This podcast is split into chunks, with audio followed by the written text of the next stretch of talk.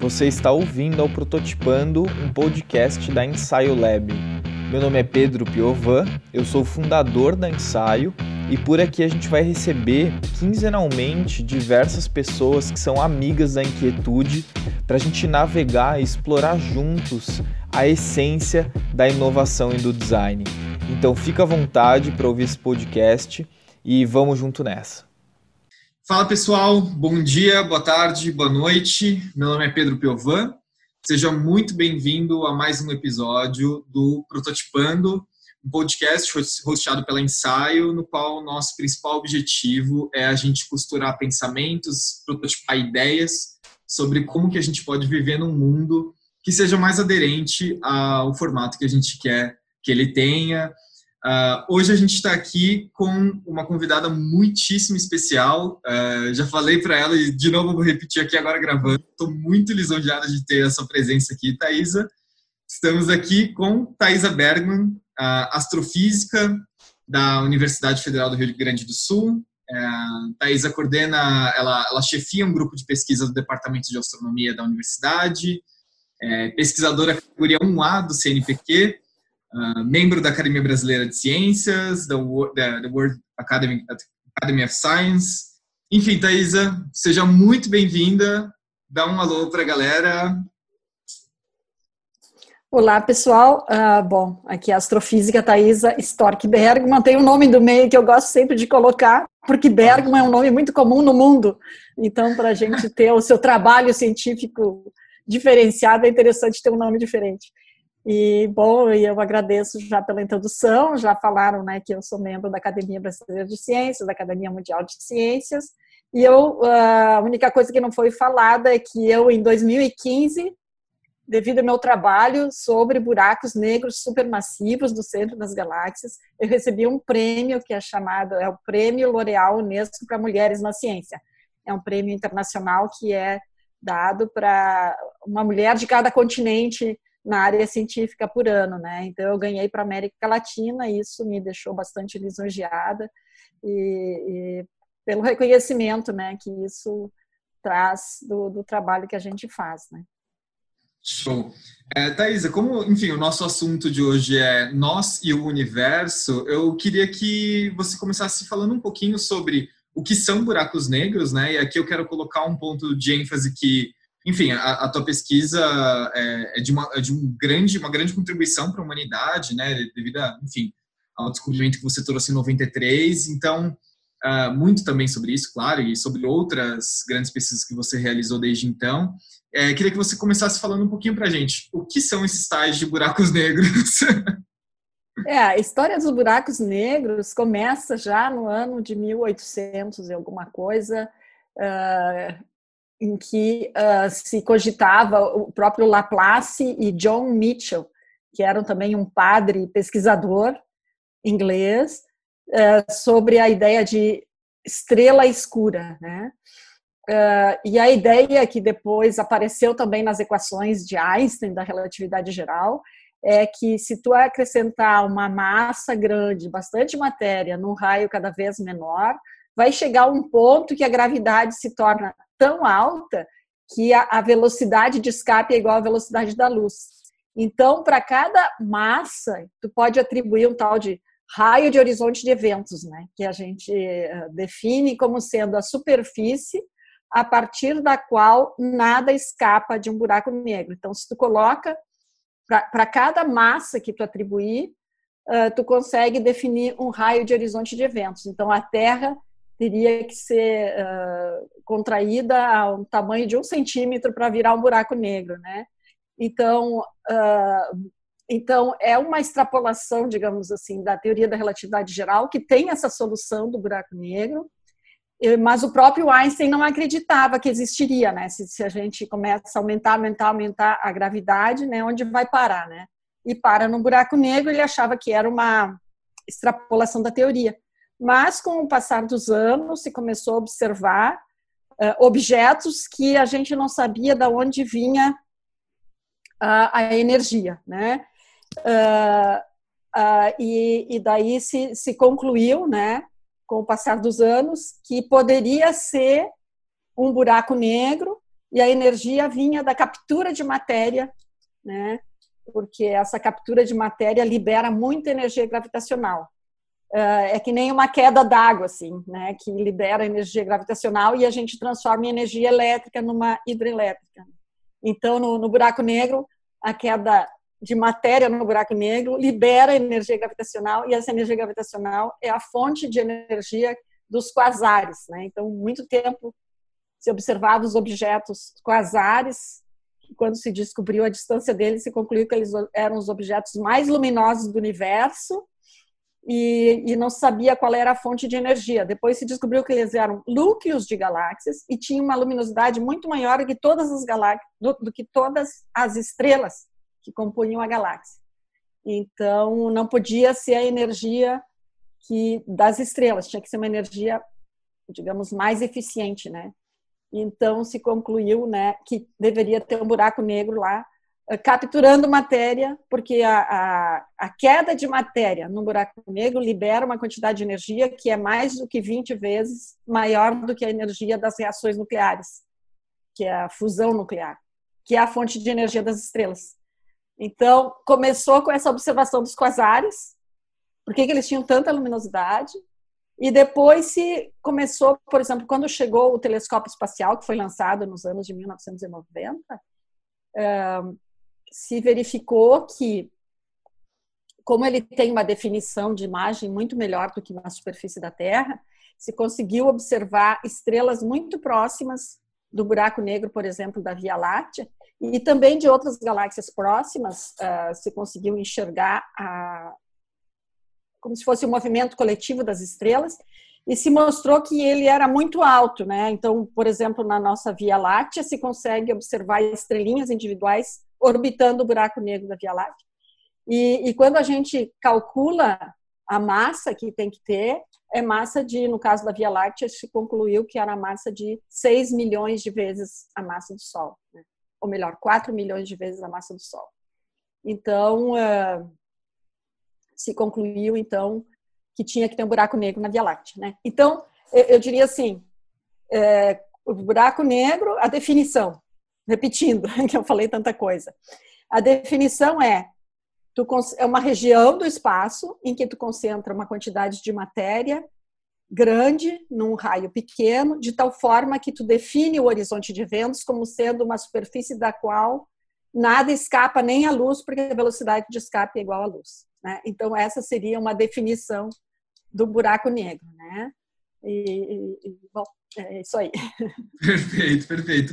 É, uma, uma, coisa que eu estou bem curioso, é, eu queria entender um pouquinho da sua percepção é, sobre é, como é que o estudo sobre os buracos negros pode ajudar a gente a moldar o nosso entendimento sobre o futuro que a gente ainda vai viver. Né? Pois é, como é que tu te relaciona? Pois é, eu diria assim que o, o, que eu acho legal da, da, da, astrofísica é que hoje em dia a gente compreende, né, que quando a gente está olhando longe, a gente está olhando o passado do universo, né? E, e quanto mais longe a gente olha, mais para o passado tu está indo. Então a gente consegue enxergar todo o universo, né? Então a gente consegue enxergar toda a história do universo. E isso é muito legal, né? Então, e, e, cada coisa que a gente observa, a gente usa as leis da física para interpretar, né? Uh, então, eu acho, como é que eu vou te dizer? Eu acho que a astrofísica em geral, e não só a, a, o estudo dos buracos negros em particular, dá uma perspectiva do nosso lugar no universo, né? Então, por, do, por dois motivos. Um, porque a gente consegue enxergar todo o universo. O outro motivo é a gente se dar conta que a gente é um planetinha muito pequeno, né, orbitando a nossa estrela, que é uma estrela bem ordinária da, da Via Láctea, que tem outras 200 bilhões de estrelas, né? Então, nós somos uma poeirinha ali no, cósmica, né? E, e, então, eu acho assim que uh, esse, esse meu estudo e mais amplo, assim como astrofísica, dá uma perspectiva justamente, né? Nós somos realmente uma coisa muito pequena, assim, um acidente na história do universo, talvez, né? E, e, e, que a gente tem que ter muito cuidado no sentido assim de preservar o nosso planeta, de preservar a nossa civilização, porque ela é muito frágil, muito frágil. Nosso planetinha é muito frágil, ele é muito pequenininho e ele está exposto aí a várias coisas, né, que pode acontecer, como uma colisão com um asteroide, né, que uh, a probabilidade assim não é tão alta, mas está eh, ocorrendo, né? E, e, e, acontece, né? Então eu acho sim, eu acho que a astrofísica dá uma perspectiva nesse aspecto aí, né? Que a gente tem que ser humilde, reconhecer a importância do nosso assim planeta para nossa nossa existência, né? Cuidar muito bem dele. E eu acho que a gente tem que usar a tecnologia para explorar outros mundos, que nem né, tem essa agora está reacendendo a digamos a, a pesquisa ou a, a exploração espacial de, de, de, colocar uma base na Lua, né? E depois do, do homem ir para Marte, né? A gente já mandou robôs para lá e tal, mas agora está na hora da gente pensar em colocar uma civilização. Acho que a gente tem a gente tem condição de começar a fazer isso, né? E eu acho bem importante. E, e, como é que você falou várias coisas interessantes que eu já tenho várias perguntas na minha cabeça. é, uma coisa que está muito latente para mim é, é, a frase que você falou, né? A gente, ao, ao, ao, ao conseguir nos colocar sob a perspectiva real do universo, a gente começa a entender o quão é, é, o quão é precioso, né? A vida que a gente tem na Terra e o quão é precioso o, o cuidado que a gente deve ter. É, como é que você avalia o cenário de hoje, né? Enfim, existem vários cientistas avaliando uh, um cenário no qual a gente está passando por é, uma transição de época, do qual a, o impacto que a gente já está tendo na Terra, a gente está sentindo um certo efeito rebote. É, a, acho que a pergunta, de uma forma mais simples, seria: como é que você acha que a gente está cuidando da Terra hoje? Ah, eu acho que a gente está cuidando mal. Eu acho que talvez essa pandemia é um choque assim de, de realidade, né? para a gente valorizar as coisas importantes que a gente tem na vida, né? Assim, não só na parte de relacionamento, mas também o meio ambiente, né? Uh, que a gente é frágil, né? A gente é frágil como humanidade e a Terra também é frágil e, e eu acho que ela fornece tantas coisas boas para a gente que a gente tem que procurar preservar, né? Então, eu acho que uh, tem que aproveitar esse momento para a gente se dar conta, né? Muito embora assim os jovens eles eu vejo que tem muito mais consciência ecológica, né? Os jovens do que os, os antigos, né? Uhum. E, e, e, eu acho que hum, isso tem que ser, digamos, preservado e, e, ampliado, né? Eu acho que a gente, cada um cuidando do seu pedacinho, né? Assim como a gente tem a casa da gente, o seu quintal, cuidar, né? Cuidar assim dentro do seu ambiente até de trabalho, né? Eu acho que se todo mundo cuidar um pouquinho, a gente vai poder reverter essa situação, né? Então, se tu trabalha numa fábrica, ajudar a fábrica a cuidar melhor do meio ambiente, não poluir, né? É, os esgotos que estão aqui no Brasil, a gente não tem saneamento que chega, né? Exato. Então, isso aí tudo eu acho que é um a gente tem que se dedicar mais a isso aí, porque a gente tem bastante ainda recurso que pode usar, mas de uma forma sustentável, né? Então, acho que, uhum. é, é, acho que a gente tem que se dar conta disso aí, né? Quão preciosa é a nossa terra, né? Quanto preciosa é a nossa civilização, mas que ela, que não é garantida, nada é garantido, né? Se a gente uhum. destruir a terra, a gente vai destruir o lugar onde a gente vive e não vai, não vai mais ter lugar para viver. e, então, é, eu acho que isso aí tem que se dar conta, né? Thaisa, é, uma coisa que eu estou bem curioso para entender a sua perspectiva é, é, enfim, você como uma cientista estudiosa, é, observadora do, de todo como esse macrocosmo ele se, ele se organiza, como que você vê esse macrocosmo orientando ou se, se replicando nas nossas organizações micro aqui na Terra? É, você vê que existe relação, você não vê relação, é, você acha que uma coisa está descolada da outra ou está totalmente conectada? Como é que é que você vê que essa influência do macro influencia no micro? É, como eu falei, assim, essa essa perspectiva, né, de que a gente é uma parte do universo e que é uma parte frágil, é, eu acho isso bem importante, assim, sabe? Quer dizer, tem gente que acha que ah, a gente tem recurso infinito aqui na Terra, não é verdade, né? Quer dizer, o ar, a, nossa camada de atmosfera, se a gente olhar assim no tamanho da Terra, a nossa camada de atmosfera é uma coisa tão fininha, tão fininha. Se a gente não cuidar dela, se ela for embora, né, a gente vai embora também, né? Então eu acho assim que, que, que o fato de a gente entender o universo, outros planetas que agora a gente vê que existem por aí, uh, mostra que, que a nossa Terra é bem preciosa, né? Então eu acho que nesse sentido que que, que eu acho que uh, a gente tem que se dar conta, né, dessa preciosidade, uh, porque ainda não encontramos nenhum outro planeta que tenha condições de ter vida como aqui. A gente já já tem conhecidos, assim, que confirmados mais de quase 5 mil planetas, né, ao redor, de, ao redor das estrelas. Agora a gente tem outro satélite que está descobrindo mais planetas. Praticamente todas as 200 bilhões de estrelas da Via Láctea têm planetas, né? Então nós temos muitos planetas, né? E a gente não encontrou ainda nenhum assim que seja que nem a Terra, né? Então talvez seja uma condição bem especial, né? É, então eu acho que então, essa perspectiva que eu acho assim que, que ajuda a gente a valorizar o que a gente tem, entendeu? Uhum. É, uma coisa que eu, que eu acho interessante também na sua fala é quando você, enfim, relaciona a importância do, da busca científica é, em conjunto com o avanço tecnológico.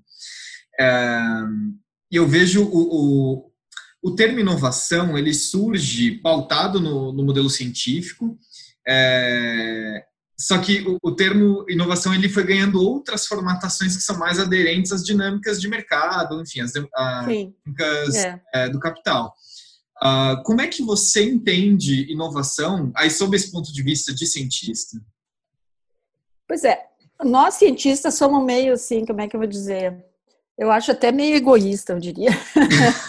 Porque assim, ó, por que, que eu faço ciência? Eu faço ciência porque eu quero entender como é que funcionam as galáxias, como é que funcionam os buracos negros lá no centro, por que, que algumas galáxias eu vejo a, a, matéria sendo capturada lá pelo buraco negro lá no centro, em outras não. É, é, e, então a gente estuda a diversidade disso aí, né? Então eu estudo pela curiosidade, assim, sabe? Eu assim tenho, eu vejo lá uma coisa diferente e quero entender o que está acontecendo. Então, o cientista ele é muito assim, ele estuda pela curiosidade, né? Só que para estudar isso aí, é, a gente precisa de equipamentos, né? Então, como é que tu vai observar uma galáxia que lá está lá nos confins do universo? Tu tem que ter detetores muito sensíveis. Então, é, com esse tipo de, de, de, de digamos, é, de investigação que vai para o limite do que a gente consegue fazer com os instrumentos, novos instrumentos são criados, inventados. Tanto que as telas dos nossos celulares, das TVs, etc., eh, os primeiros detectores eh, que deram origem a essas telas foram astronômicos. Eu, eu trabalhei nos anos 80 com os primeiros detectores, a gente então usava esses detectores que a gente chama de estado sólido para observar galáxias distantes. Uh, e o software para analisar a, as imagens que a gente obtinha no telescópio, hoje em dia são usados na medicina também, porque tu vai no, no, no limite da detecção, né? Então, para tu detectar um tumor de câncer, coisa assim, precisa esse tipo de software. Então, a gente, digamos assim, muito embora a pesquisa científica pode ser um pouco egoísta, porque o cientista não está atrás de resolver um problema tecnológico, de uma inovação que vai ter alguma utilidade prática, uh, ao desenvolver os equipamentos para fazer sua pesquisa, eles acabam inovando, entendeu? Então, uh, por exemplo, quem diria que a relatividade geral ia ter, por exemplo, alguma utilidade prática? Mas os GPS são totalmente baseados na relatividade geral. E se a gente não tivesse os GPS, a gente não teria todo o sistema de localização que a gente tem hoje na Terra, né? Que é fundamental hoje em dia, né? Toda a tecnologia Total. do mundo usa o GPS e, e o GPS ele foi criado com base na relatividade geral. É um efeito relativístico que que mantém, que permite que o GPS localize, né, dê a localização certa na superfície da Terra. Então, eu diria assim: é, a gente é meio egoísta no sentido de querer estudar os objetos que nos interessam. Mas isso, por outra vez, dá uma perspectiva assim sobre sobre a nossa realidade e dá spin-off, spin-offs tecnológicos, né, que estão permeando toda toda a nossa tecnologia hoje em dia, que é usada para coisas práticas, né? Então a gente nunca sabe quando é que uma coisa que a gente está desenvolvendo vai ter uma utilidade prática, né? E eu acho que é, não é para todo mundo fazer isso, mas os cientistas podem fazer, né?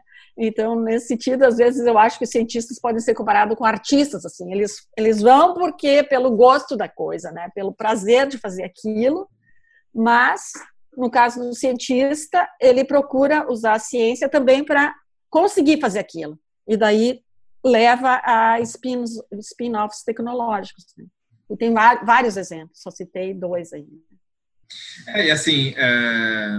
e não para, né, Thaisa? Porque você citou essa questão da geolocalização, né, da, da, da gente conseguir localizar uma pessoa.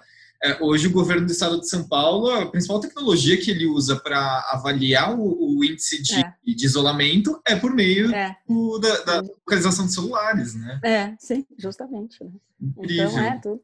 É, então, e tudo isso é é um spin-off de, de, da, da, curiosidade dos cientistas. e Thaís, assim, é, aí eu fiquei bem curioso agora, né, me permitindo uma brincadeira. É, como é que é para um cientista, é, como é que eu posso perguntar isso? Como é que é para um cientista se satisfazer com essa, essa possibilidade de não dar em nada? Né? Porque é, uma das coisas que eu ouvi você dizendo foi isso, assim, Pô, Pedro, uh, o cientista ele é tão curioso, tão curioso, ele é tão artístico, ele, ele é movido por uma vontade própria, curiosa, que às é. vezes pode não dar nenhum, nenhuma utilidade prática, né? Ou, na verdade, Sim. utilidade prática disso ser logo, assim, depois de gerações que ele morreu, é. gerações que morreram. Como é que Sim, é né? Imagina, o Einstein nem sabia que, que existia GPS, né? Exato. Pois é, eu acho assim, né? Que eu, eu, por isso que eu digo que o cientista é meio egoísta, assim, né? Ele não se preocupa muito com isso, entendeu? Né? Então, ou seja, ah, eu vou lá investigar isso aqui. Ah, preciso de tal equipamento. Ah, então vou ter que pedir dinheiro para fazer esse equipamento. Daí vai batalha e faz o equipamento tal. Às vezes é, é um trabalho de anos, assim, né? Quando tem essas missões espaciais, tu não imagina a quantidade de gente, dinheiro que, que, que é investido e às vezes o cara passa a vida dele fazendo um equipamento, né? Bom, alguns casos meio trágicos, assim, tipo do satélite que não deu certo, o foguete explodiu, assim, tem, né? Esses exemplos Sim. também, né? E daí esse é muito, muito triste nesse caso, né? Mas, assim, uh, uh, às vezes a gente se mete numa pesquisa, acha que vai dar alguma coisa e no fim não dá nada, né? Isso aí, não, né? A hipótese não, não procede, né? Mas daí a gente passa para outro, né?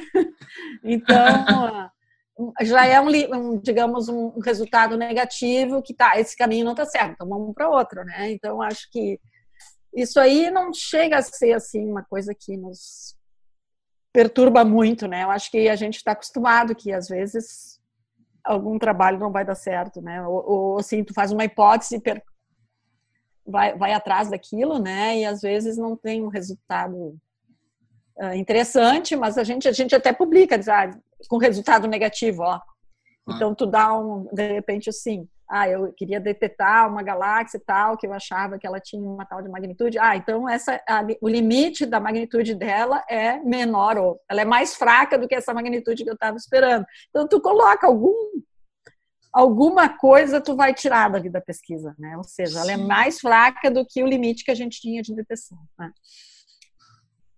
Por exemplo. Interessante, muito interessante. É. Porque, é. assim, né, é engraçado. Uh, eu, eu, a ensaio inteira, enfim, todo mundo que trabalha está muito inserido, nas, é, principalmente nas dinâmicas corporativas, é, uh, que buscam inovação. E é muito engraçado, porque a conversa numa dinâmica corporativa que busca inovação é Tá bom, mas é, como é que isso vai ter utilidade prática amanhã? Eu quero, na verdade, a pergunta é outra, né? É, eu, não é nenhuma pergunta, é uma demanda. É. Eu quero que isso tenha utilidade prática daqui seis meses. Sim. É, sob o ponto de vista de um cientista, como é que a gente responde? Agora que, pela nossa conversa, a gente está tendo uma outra perspectiva sobre inovação. É. é, isso aí eu acho bem difícil. É bem difícil, né? Quer dizer, eu estou acostumada a, imagina, estudar buracos negros e atrás dos buracos negros nas galáxias. Às vezes eu encontro, às vezes não encontro evidências e tal, né?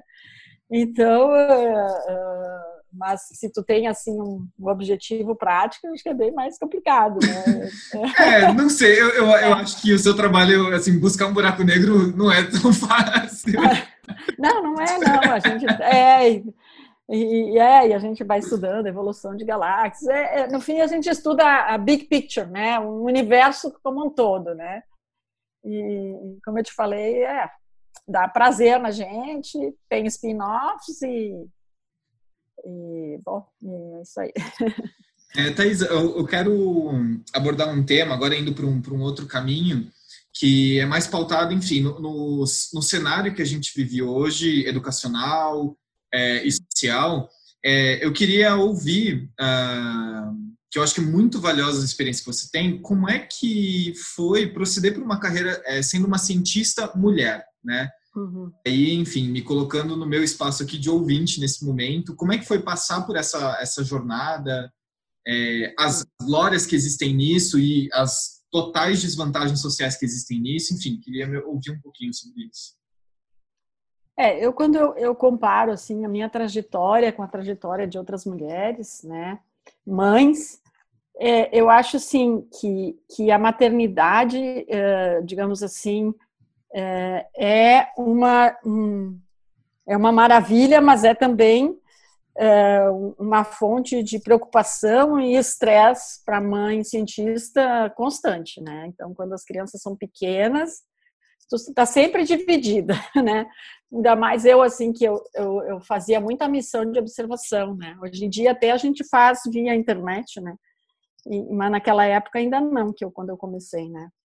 Então, eu tive sorte porque uma coincidência, assim, bem interessante na minha vida que aconteceu é que quando eu comecei a, a, a ter essas uh, missões de observação, que uh, eu ganhei bastante tempo em telescópios, os telescópios maiores do mundo, eu não queria deixar de ir, né? A minha mãe se aposentou, ela era professora, se aposentou.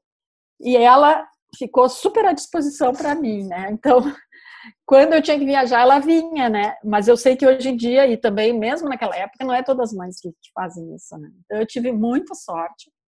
E, e ela, digamos assim, meus filhos amam minha mãe porque é, ela né, preencheu muito a lacuna que eu deixei quando eu tinha esse, essas viagens. Né? Então, eu diria assim, a parceria é muito importante, né? Seja da mãe, marido, sei lá, alguém que possa ajudar, né? É, e eu tive essa sorte. Uh, então, eu acho que ainda uma dificuldade que as mulheres têm é quando elas são mães de ter um apoio maior que não dependa assim da, da, particularidade da vida de cada uma, né? Eu tive essa sorte, mas quantas outras não tem, né? Então é, isso aí dificulta muito, né? E, hum. então parceria que seja do companheiro ou da companheira, ou, ou, é, essa parceria é essencial. E por outro lado, eu acho que na verdade deveria ser uma obrigação da sociedade, ou seja, se tu tem uma pesquisadora ou uma, qualquer mulher trabalhadora, né, deveria ter a possibilidade de ter onde deixar as crianças não estar trabalhando. Então acho que a nossa sociedade ainda está atrasada nisso aí. E acho que não é só o Brasil, é todo mundo, né? Que não existe essa tranquilidade, né, de uma mãe poder. Acho que acho que qualquer assim companhia ou coisa assim, qualquer uh, instituto deveria ter atendimento das crianças, né? É, então, quando a mãe está trabalhando, não pode estar cuidando das crianças, tem alguém para cuidar. E, e, eu acho que isso aí deixa muito a desejar ainda no Brasil e, e em outros lugares do mundo. Até eu diria assim que no Brasil, hoje em dia está tá mais parecido com o resto do mundo, né?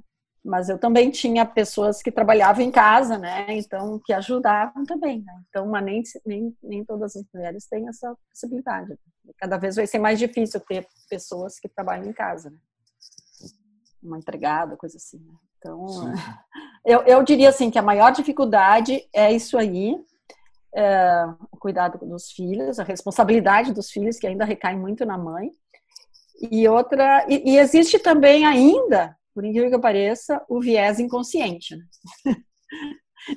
Eu conto uma experiência que eu tive bem recentemente de uma que eu, que eu fui lá na, na, na cerimônia da L'Oréal Unesco. Eu fui convidada para os 20 anos de comemoração do prêmio, isso foi em 2018. E, e daí eu cheguei no hotel e meu marido podia ir junto, foi junto, tá? Então ele foi como meu acompanhante. Cheguei no hotel, uh, me dirigi para o recepcionista lá, o rapaz, e daí, uh, ah, nós temos aqui uh, uma reserva, Bergman, o senhor Bergman, como é que é? eles, eles, como é que é? Acharam que a reserva, ou que quem ia participar do evento, era o meu marido, e eu era acompanhante, mas era assim, óbvio para ele. Né? Ele nem perguntou né, quem, quem é de vocês que está participando, ou são os dois. Não, ele assumiu que era meu marido e que eu era acompanhante. Daí ainda tive que dizer para o rapaz: não, é eu que fui convidada e ele é meu acompanhante. Porque ele queria saber assim, ah, como é que vai ser paga a diária da sua esposa, ele perguntou, né? Uh, e daí eu disse, não, sou eu que tenho a diária paga. opa, opa! É. Então, tu sabe, é uma coisa assim, né, ele não fez de propósito, mas é um viés inconsciente que ainda está na sociedade. Então, eu diria assim, essa é uma dificuldade que uh, nesse foi meio inócua aí nesse sentido, mas, mas uhum. pode em outras ocasiões não ser inócuo esse, essa, digamos, esse viés, né? E, então, às vezes, em promoções existe esse viés, né? Em promoção das mulheres nas carreiras. Né? Então, acho que isso aí é uma segunda dificuldade. Então, eu diria, a primeira dificuldade são os filhos. Segunda dificuldade, ainda existe esse viés inconsciente, assim, que não é que seja de propósito e não é só os homens que têm, às vezes as mulheres também têm. Se fosse uma recepcionista também, talvez ela fizesse a mesma coisa, entendeu? Uhum. Então, esse tipo de coisa ainda, eu acho que são as maiores dificuldades, barreiras para as mulheres em posições, assim, profissionais, né? Uh, quando a gente olha para o cenário brasileiro, mas não só, é, a gente vem uma, vem, a gente observa uma escalada de descrença ou desmoralização da ciência. Né? É, aí a minha primeira pergunta é uh, como é que você vê isso hoje? E aí já encavalado nessa pergunta é uh, como que a gente sai dessa encruzilhada, né? Vamos falar assim. Uh, é, científicos sendo utilizados para desmoralizar a ciência e aí você fala, opa, peraí, onde que a gente estava mesmo? Então, enfim, Volta contigo. É, e, e, às vezes a gente se assusta, né? Porque uh, a, a, gente, digamos, está cada vez. A gente esperaria, pelo menos, que as pessoas ficassem cada vez mais cultas, né? E paradoxalmente, o acesso à internet, coisa assim, leva também a uma a um acesso assim como se fosse mais fácil da informação e as pessoas acabam acreditando em tudo que leem, né? Uh, e, e daí querem uma explicação fácil, querem. Então, paradoxalmente, a gente tem isso aí, né? Que, que muitas ideias que, que a gente, digamos assim, se fosse fazer um estudo rigoroso, chegaria à conclusão: não, isso aqui não, não, não tem sentido, não tem fundamento algum. Hoje em dia, com acesso mais rápido e acesso mais generalizado, paradoxalmente leva a ter também mais divulgação das fake news e de, né, de ideias não científicas, né? Então, isso é uma coisa que me deixa um pouco perplexa, assim, porque né, no mundo de hoje, com tanto acesso a tanta coisa, tanta informação, uh, tem pessoas que vão pelo caminho da informação errada, digamos assim, né? E, e sem fundamento, né? Então, olha, eu acho bem difícil a situação hoje em dia. As pessoas têm que passar, têm que passar informação assim em bits bem rápidos, né? Se tem que estudar um pouco mais e mais a fundo, as pessoas não vão, né? Eu acho que gerou também esse acesso fácil, gerou uma espécie de uma preguiça nas pessoas, né? Que elas querem, ah, que eu entendo assim, três minutos é o que importa, entendeu? Então todo mundo quer entender logo, né? Então, e às vezes Eu acho bem difícil isso. É, eu fico assim perplexa assim de, de ver assim pessoas que acreditam, ah, tipo na Terra plana, né? Eu, eu, sabe, eu não consigo entender como uma pessoa no século XX acredita, no século XXI acredita na Terra plana, né? É, eu não consigo entender, assim, me foge a percepção, assim, sabe? Me foge, eu não consigo. A gente tem nos fundos do celular a forma, a Terra, né? A imagem da Terra redondinha, tá? E daí a pessoa que usa celular diz que a Terra é plana. Aí não sabe, eu não consigo entender. e, e, e, existe isso, né? Sim, o meu riso é de nervoso, tá? Porque, é. gente, como assim? É. A Apple é. cresceu com a, a, fotinha, né? Da Apple com é. a Terra. é. Nossa, gente, que coisa! Eu não sei o que as pessoas pensam que aquilo ali é uma que, que é aquilo ali? Elas não pensam o que, que é aquela imagem? É fake? Eu não sei, eu não consigo entender. Sim, sim. e, a, e, a, quantidade de satélites que tem, né, em torno da Terra, em milhares, milhões de imagens que a gente tem a essas alturas, a estação espacial, todos. Olha, é uma coisa assim que eu não consigo entender, não consigo entender. E, e, e isso é uma coisa muito triste, né? Eu acho muito sim, triste. Muito, muito. Porque a, a informação a gente pensaria, ah, se todo mundo puder estar bem informado, né, a gente vai estar bem, as pessoas vão. Não. não adianta a internet, não adianta ter o celular, as pessoas usam para divulgar sim. a teoria da Terra plana. Né? Sim, sim. É, eu, eu, eu penso em algumas coisas sobre isso. Né? Acho que um, uma, uma primeira questão que me vem à cabeça é sobre nessa cadeia, né? É, cadeia de informação, fake news, etc., onde que, onde que a gente encontra os responsáveis para que a gente faça algumas mudanças de chave, né?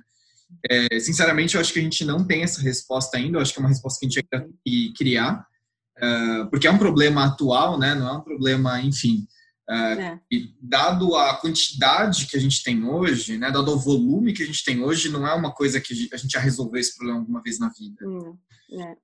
É, a gente tem que criar, enfim, mecanismos para isso, né? E como que esses mecanismos eles respeitam a liberdade individual, é, o uso, enfim, individual de dados, uhum. tem cair nessas contradições de, enfim, manipulação de dados, fake news, manipulação uhum. Eleição, a gente pode ir para esse campo também, né? É, o quão perigoso é a manipulação de informação hoje em dia. É e o que a gente achava que é, a gente tinha uma visão, às vezes, um pouco utópica, do tipo, não, vai ser uma dádiva, né? Vai dar certo. Pois é, é. Não. É, infelizmente, né, as pessoas, já foi feita uma pesquisa sobre isso, né? Elas ouvem mais a, a postura da pessoa, a entonação da voz, do que o conteúdo, entendeu? então, por exemplo, uma pessoa que tem uma boa oratória, uma boa digamos, presença, às vezes ela, ela transmite melhor alguma ideia, por mais idiota que seja, do que uma pessoa que tem conteúdo, mas não tem a habilidade de transmitir informação. Isso é uma coisa que me preocupa bastante. Então, eu acho que é isso que explica, né? É, é, é, o que a gente vive aí em termos de fake news. Né? Perfeito. Elisa, para a gente deixar a nossa conversa um pouco mais animada agora, a gente começar a entrar em assuntos mórbidos, enfim, falando, nossa, gente, onde que, vai, onde que isso vai dar? É. É, eu tenho uma última pergunta também para já começar e levar a nossa entrevista agora para o fim, que é uma pergunta mais simples. É, é o seguinte, é, Thaisa, o que, que é a vida?